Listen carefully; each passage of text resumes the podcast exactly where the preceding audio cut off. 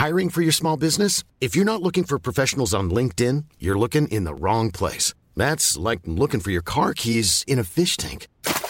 LinkedIn helps you hire professionals you can't find anywhere else, even those who aren't actively searching for a new job but might be open to the perfect role. In a given month, over 70% of LinkedIn users don't even visit other leading job sites. So start looking in the right place. With LinkedIn, you can hire professionals like a professional. Post your free job on linkedin.com slash people today. Éducation, santé, environnement. Ça fait dix ans qu'UBS, le sponsor de cet épisode de la story, s'engage dans les investissements responsables. Alors quand j'entends dire qu'il y aura un avant et un après Covid-19, je sais déjà que pour UBS, l'après se fera comme avant, en faveur de la société. C'est aussi pour ça que j'ai choisi d'y placer mon argent. Bonjour, je suis Pierrick Fay. Pour démarrer 2020, la story des échos s'interroge sur plusieurs faits d'actualité qui pourraient marquer les prochains mois. Épisode 1, les ventes de voitures électriques vont-elles décoller en 2020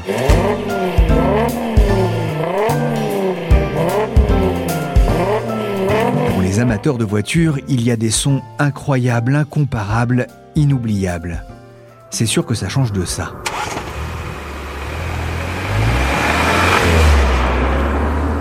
Ce n'est pas le monde du silence, mais presque.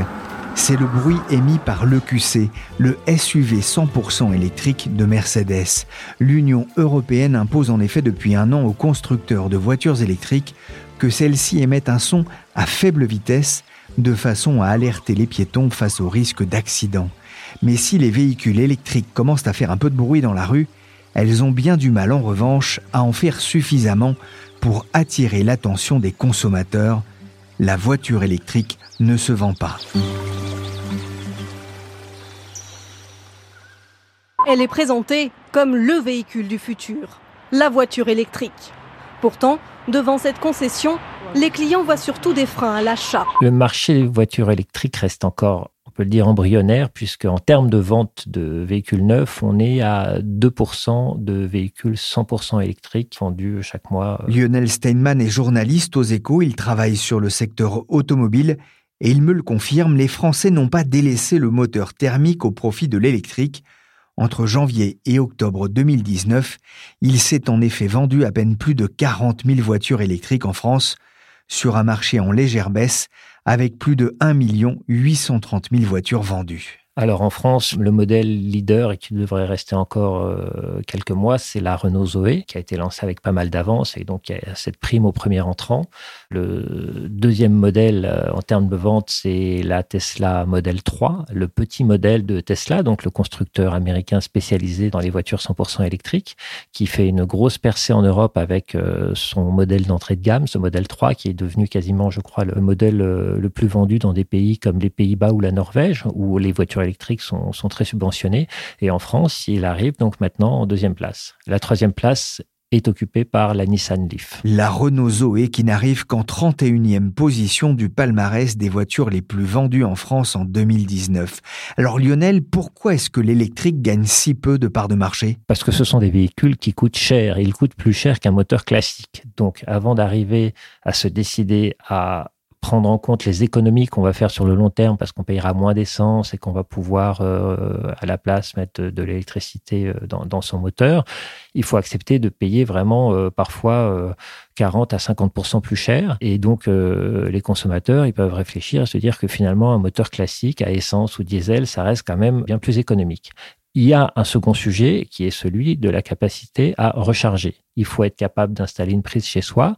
C'est assez faisable pour les gens qui habitent en banlieue dans des pavillons, par exemple, mais il y a des gros problèmes à la fois techniques et également d'autorisation à obtenir pour tous les gens qui habitent dans des immeubles.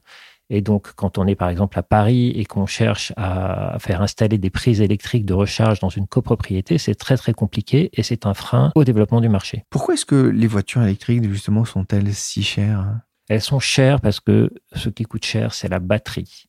La batterie, ça peut représenter 40% du prix total de la voiture. Alors c'est cher, c'est pas facile d'installer des recharges.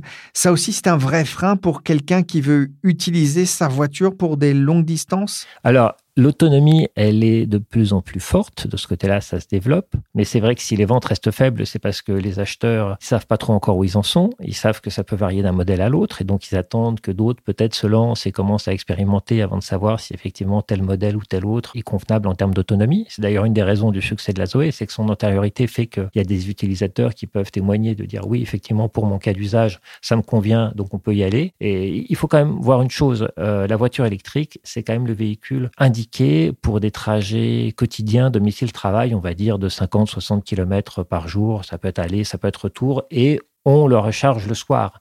Ça n'est pas à ce stade un véhicule qu'il faut utiliser pour faire Paris-Marseille quand on part en vacances. Parce que il y a beau y avoir des bornes dans certaines stations d'autoroute, euh, dans certains endroits, il y a peut-être huit réseaux de bornes différentes et huit types d'abonnements différents qui sont pas tous compatibles. On peut prendre quand même, selon le modèle, une demi-heure ou trois quarts d'heure pour recharger. Partir en vacances avec un véhicule électrique, à l'heure actuelle, ça reste quand même une forme d'aventure. Donc, Aujourd'hui, le véhicule électrique, il est adapté pour des déplacements quotidiens, il n'est pas adapté pour partir en vacances. Alors Lionel, on a bien compris, hein, le marché est encore balbutiant. Pourtant, euh, Audi, BMW, Jaguar ou même Porsche, tout le monde se met à la mode des véhicules électriques. Alors pourquoi? Alors, les constructeurs y viennent pour la simple et bonne raison qu'ils y sont obligés, puisque l'Europe a imposé une réglementation qui s'applique à partir de début 2020 et qui va imposer à chaque constructeur que l'ensemble des modèles qui vont être immatriculés cette année arrivent à une moyenne d'émission de 95 grammes de CO2 par kilomètre. C'est-à-dire qu'en moyenne, tous les modèles, par exemple, que Renault va immatriculer en 2020 doivent arriver à une émission moyenne de 95 grammes de CO2 par kilomètre. C'est très peu pour une voiture à essence ou une diesel. Hein. C'est très peu. Pour vous donner une idée, la moyenne du marché pour les véhicules neufs aujourd'hui est de 116 grammes. Donc en fait, il faut que en deux mois, entre guillemets, on passe de 116 grammes en moyenne à 95 grammes. Donc dans ce cadre, il est impératif de doper pour faire baisser cette moyenne le nombre de véhicules électriques qui sont vendus. Les constructeurs ne vont pas le faire pour aider la planète, même s'ils disent qu'ils sont tout à fait désireux de le faire. Ils vont le faire parce que si jamais ils dépassent la norme de 95 grammes euh, en moyenne, ils vont payer de très très fortes amendes qui peuvent s'envoler en centaines de millions d'euros. Alors pour éviter la douloureuse et respecter les normes européennes anti-pollution, il faudrait donc que les constructeurs vendent en France plus de 80 000 véhicules électriques cette année. Alors Lionel, qu'est-ce qui pourrait réveiller le marché? Une baisse des prix de nouveaux modèles? En l'occurrence, le marché va se réveiller parce que au premier semestre 2020, on va avoir un bourgeonnement de modèles qui vont arriver de tous les constructeurs, parce que tous les constructeurs, pour tenir les objectifs qui sont fixés en matière de CO2, vont tous présenter une offre soit de véhicules hybrides, qui sont euh, partiellement électriques, partiellement euh, avec un moteur thermique, soit 100% électriques. Il va y avoir un bourgeonnement de ces offres-là, et donc là, il va y avoir un choc d'offres qui peut intéresser les gens parce qu'ils vont se retrouver avec beaucoup plus de modèles qu'on en a aujourd'hui. Donc ça, ça peut réveiller le marché. Après, il y a un double problème, c'est que ce choc d'offres peut aussi déstabiliser les clients, puisqu'ils vont se retrouver avec tout un tas de marques qui vont dire venez acheter mon véhicule électrique, il est meilleur que l'autre, sans avoir vraiment de point de repère encore sur les autonomies. Les acheteurs vont également avoir besoin de faire le point sur quel est leur besoin réel. S'il s'agit de faire des longs trajets tous les jours, ça n'est pas une bonne idée encore d'avoir un véhicule électrique. Donc tout ça pourrait inciter les acheteurs à attendre 5-6 mois le temps de se dire bon, ben, on va voir quel est le meilleur modèle, on va voir euh, finalement s'il y en a un qui se détache du lot. Et ça, ça pourrait au contraire provoquer un trou d'air dans les ventes au début de l'année. Ça, c'est une inquiétude pour les constructeurs automobiles. Et c'est une inquiétude d'autant plus forte que le gouvernement a changé les règles du marché, notamment du bonus-malus, qui consiste à donner des primes ou au contraire à rajouter euh, de l'argent à payer lorsqu'on achète un véhicule plus ou moins polluant. Le bonus-malus a été durci donc, euh, le nombre de véhicules qui subissent un malus a été augmenté et en plus, il est durci en deux fois. C'est-à-dire qu'on a une grille qui va s'appliquer au 1er janvier et on a une grille qui va s'appliquer au 1er mars, sachant qu'elle s'appliquera selon le jour où on va immatriculer son véhicule, pas forcément celui où on l'a acheté. C'est-à-dire un jour sur lequel on n'a pas forcément de la visibilité. Donc, par rapport à ce problème d'attente, Le risque est que les consommateurs se disent je vais attendre le 1er mars, comme ça j'y vois clair et j'irai dans une concession le 1er mars. Et le grand risque est qu'entre janvier et février, les concessionnaires, eux, on soit réduits à partir en vacances parce que personne ne va venir dans les concessions. C'est ce qui s'appelle une marche forcée. Et on comprend pourquoi les constructeurs automobiles investissent depuis des mois des milliards d'euros dans de nouveaux modèles. On comprend aussi pourquoi un constructeur comme Fiat Chrysler, quasi absent de ce créneau, a eu besoin de se marier avec Peugeot. Mais vous aurez beau inciter les constructeurs à casser leur tirelire pour l'électrique, si derrière la demande ne suit pas, cela risque de se transformer en gabegie. C'est le message qu'a essayé de faire passer Klaus Frolich dans un entretien au site motoring.com.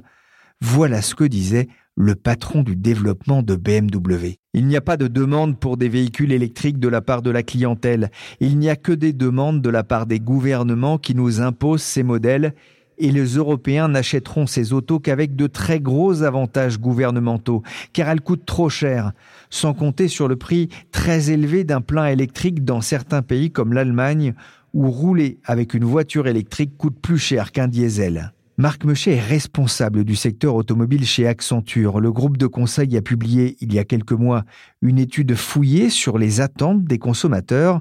Il ressortait notamment qu'un tiers des détenteurs de véhicules conventionnels affirment encore qu'ils n'achèteront jamais de véhicules électriques, principalement pour une raison de coût, mais aussi d'infrastructures en milieu rural. Marc Méchet, cela rejoint les propos de ce responsable de BMW. C'est pas un peu exagéré? Aujourd'hui, il y a véritablement, et on le voit à travers les grands patrons de l'automobile, en fait, je pense qu'ils participent dans le cadre de la transition écologique à l'effort d'électrification. C'est devenu un prérequis pour ces constructeurs pour tenir en fait euh, les réglementations, notamment café, et éviter les malus importants qui mettraient à risque en fait l'équation financière des constructeurs. Si aujourd'hui on regarde, on a une approche un petit peu plus euh, d'offres et de demandes, on a une émergence en fait de l'appétence pour les véhicules électriques, puisque dans certaines études, on voit que 40% des personnes seraient intéressées en fait pour euh, acquérir un véhicule électrique que ce soit en leasing ou en propre. C'est une demande grandissante. Je crois que la technologie aujourd'hui ne fait euh, plus peur. Néanmoins, en face, on a quand même en fait un certain nombre de contraintes et pour certaines un peu anxiogènes, on a 60% des gens qui s'expriment en disant qu'ils ont quand même une problématique sur les infrastructures de recharge si on prend l'équation économique euh, de la part des constructeurs, sans incentive, en fait, le véhicule électrique, ça ne fonctionne pas. On le voit sur certains retournements de marché, notamment euh, en ce moment en Chine. Quand on baisse les incentives sur les véhicules électriques, et là en Chine particulièrement sur euh, ceux à faible autonomie, en dessous de 250 km, on a une baisse de marché de 25% qui s'observe sur cette année. Aujourd'hui, un véhicule électrique coûte plus cher qu'un véhicule thermique à valeur ajustée, hein, même type de véhicule, euh, même puissance, même considération d'utilisation. C'est pour ça qu'on voit en fait des, euh, bonus allant jusqu'à 6 000 euros euh, avec le gouvernement français. Sans ces incentives, on ne vendrait plus de véhicules électriques. Clairement. Ça veut dire que la prise de conscience écologique, ça ne suffit pas? Alors, la prise de conscience écologique ne va que si elle ne diminue pas le pouvoir d'achat en fait des consommateurs, clairement. La prise de conscience écologique, elle se fait euh, soit pour les gens de toute façon qui n'ont pas de difficulté particulière à acheter un deuxième ou un troisième véhicule. Et la prise de conscience écologique ne s'affiche que, mais en second plan, du pouvoir d'achat en fait des, des, consommateurs, clairement. Sans les aides de l'État, le marché de la voiture électrique ne pourra pas décoller. Si j'ai bien compris, c'est un marché qui n'est pas encore très mature. Pourtant, d'après votre étude, d'ici à 2040, plus de 50% des ventes mondiales de voitures seront électriques, c'est-à-dire qu'un modèle vendu sur deux ne sera pas thermique, contre 2% aujourd'hui. C'est à la fois énorme et, très lent, Marc Méchet. Ce chiffre est quand même assez ambitieux. Juste pour vous donner des ordres de grandeur, aujourd'hui, on a à peu près en France, si on prend le marché français, 200 000 véhicules électriques qui doivent euh, rouler enfin, dans le parc roulant pour un parc roulant de 40 millions de véhicules. Ça veut dire qu'on a 0,5% de véhicules électriques qui circulent. Si on regarde cette année, on pourrait se réjouir en fait de l'augmentation euh, substantielle en fait des ventes de véhicules électriques, on a plus 40%, euh, mais ça ne représente dans les ventes que 1,9% de la part de marché. Donc tout est relatif en fait. C'est-à-dire voir disparaître demain le véhicule thermique est une illusion.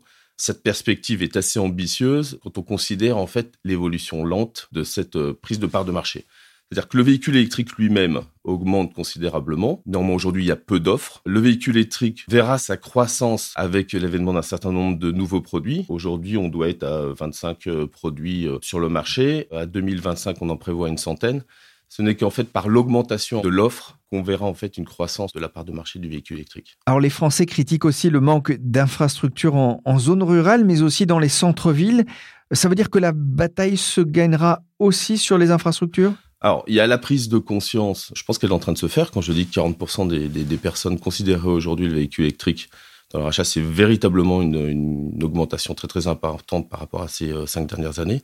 Tant que le véhicule euh, n'atteindra pas un prix euh, aligné avec le véhicule thermique, ça ne peut s'aligner qu'en fait avec une politique forte de mise en place d'infrastructures. Il doit y avoir 20 000 bornes de recharge en France, quand on a le double en Hollande sur un territoire qui est beaucoup plus petit également en Norvège, sans un plan de transformation, un plan gouvernemental fort en fait sur l'infrastructure, on ne verra pas décoller le véhicule électrique. C'est-à-dire que les constructeurs pour tenir les normes de, des pollutions, ont mis en place leur plan produit euh, qui leur a coûté très cher, hein, ou certains le feront à travers des acquisitions ou des fusions. Mais les constructeurs mettent en place ce qu'on pourrait appeler euh, euh, l'offre et le hardware, restent en face en fait aux clients d'avoir envie de les acheter, mais également au pouvoir public de, mettre en place cette politique d'infrastructure. Oui, ça c'est intéressant justement.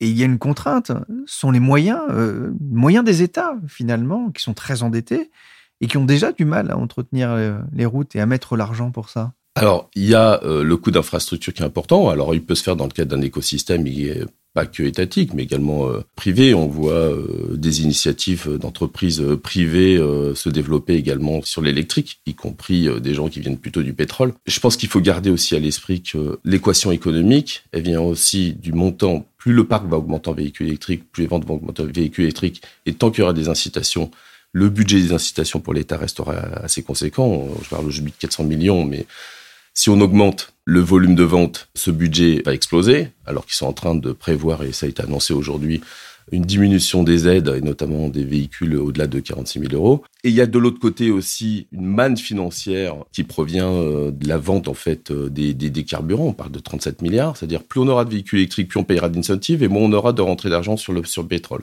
il y aura forcément d'une équation, une équation économique fragile quand on met en face qu'il va falloir développer des infrastructures. Si j'ai bien compris, le décollage de la voiture électrique, ce ne sera sans doute pas pour cette année, en tout cas pas pour ce début d'année. Les constructeurs ont encore besoin de subventions. C'est la clé selon Accenture pour que ce marché de la voiture électrique fonctionne. Seulement, les subventions, cela coûte cher.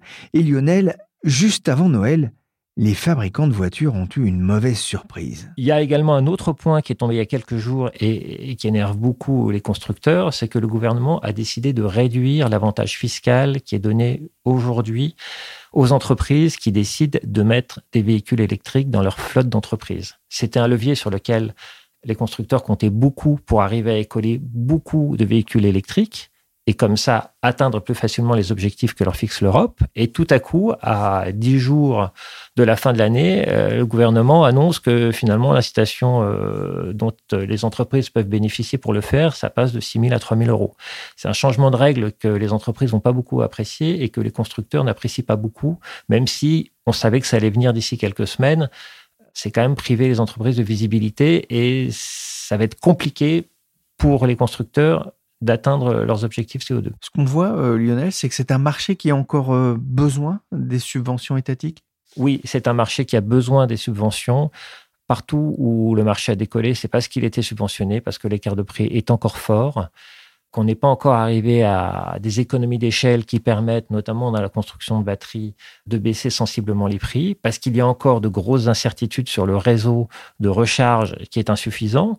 On nous parle d'un objectif d'ici quelques années de 100 000 points de recharge en France, on en est à 25-26 000, donc euh, on peut encore avoir une légitime inquiétude lorsqu'on part dans un trajet qui n'est pas son trajet quotidien, de se dire comment est-ce qu'on va faire pour recharger sa, sa voiture. Donc face à toutes ces incertitudes qui compliquent la vie du consommateur et du client, le réflexe du client peut être de se dire l'électrique, ok, mais on verra dans 2-3 ans. Donc, s'il n'y a pas une incitation financière parce qu'il doit encore payer 20 ou 30% plus cher, forcément, c'est un marché qui a du mal à décoller. On peut penser que par rapport aux objectifs CO2 et la nécessité que vont avoir tous les constructeurs d'écouler des modèles électriques pour ne pas payer euh, des amendes à Bruxelles, plutôt que de payer des amendes, ils tâcheront sans doute de faire des rabais pour écouler leur modèle. Lionel, il y a à la fois une volonté de pousser la voiture électrique et de l'autre une logique de coût pour l'État, c'est presque schizophrénique. Mais il faut également que, je dirais, le discours des pouvoirs publics évolue et qu'il y ait de la maturité qui s'installe euh, sur ce sujet, puisque le véhicule électrique est vraiment indiqué pour tous les déplacements quotidiens. Pour les déplacements longue distance, pour avoir l'autonomie nécessaire, il faut une très grosse batterie qui pèse très lourd et on arrive dans des cas où ça devient presque un, non-sens également environnemental puisqu'on a besoin aussi de beaucoup de, de matières premières pour fabriquer ces batteries. Et il faut qu'à un moment, on arrive à se rendre compte, peut-être collectivement, que l'électrique, oui, doit être vraiment prépondérant dans tout ce qui est déplacement quotidien, mais qu'on aura toujours besoin des véhicules thermiques en 2030 ou 2040 pour faire de la longue distance. On ne peut pas imaginer que tous les gens qui, euh, début juillet, vont prendre l'autoroute du Sud pour euh, descendre euh, sur la côte, vont tous faire la queue dans une station-service qui ne fera plus que de la recharge électrique, à raison même de un quart d'heure ou une demi-heure par voiture, là où aujourd'hui il faut deux minutes pour faire son plein. Ça n'est pas possible matériellement. On aura toujours besoin de véhicules thermiques pour de la longue distance il faut le comprendre et arrêter d'avoir des slogans qui consistent à dire qu'en 2040, par exemple, on aura 100% de véhicules électriques, parce que finalement, ce ne sera pas praticable. Merci Marc Méchet d'Accenture et merci Lionel Steinman, spécialiste de l'automobile aux échos, avec Anne Fetz, que l'on retrouvera bientôt pour parler des SUV qui sont un peu avec l'électrique, le yin et le yang de l'automobile. La story c'est fini pour aujourd'hui. L'émission a été réalisée par Willy Gann, chargé de production et d'édition Michel Varnet. Demain, nous poursuivrons notre série de rentrée en nous penchant sur les municipales de 2020 et le pari de l'implantation locale de la République en marche. La story est diffusée sur toutes les plateformes de podcast et de téléchargement. Pour l'actualité en temps réel, c'est sur leséchos.fr.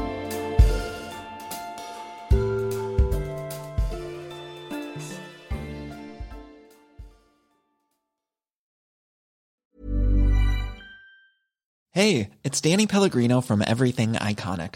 Ready to upgrade your style game without blowing your budget? Check out Quince. They've got all the good stuff shirts and polos, activewear, and fine leather goods, all at 50 to 80% less than other high end brands. And the best part? They're all about safe, ethical, and responsible manufacturing. Get that luxury vibe without the luxury price tag. Hit up quince.com slash upgrade for free shipping and 365 day returns on your next order. That's quince.com slash upgrade.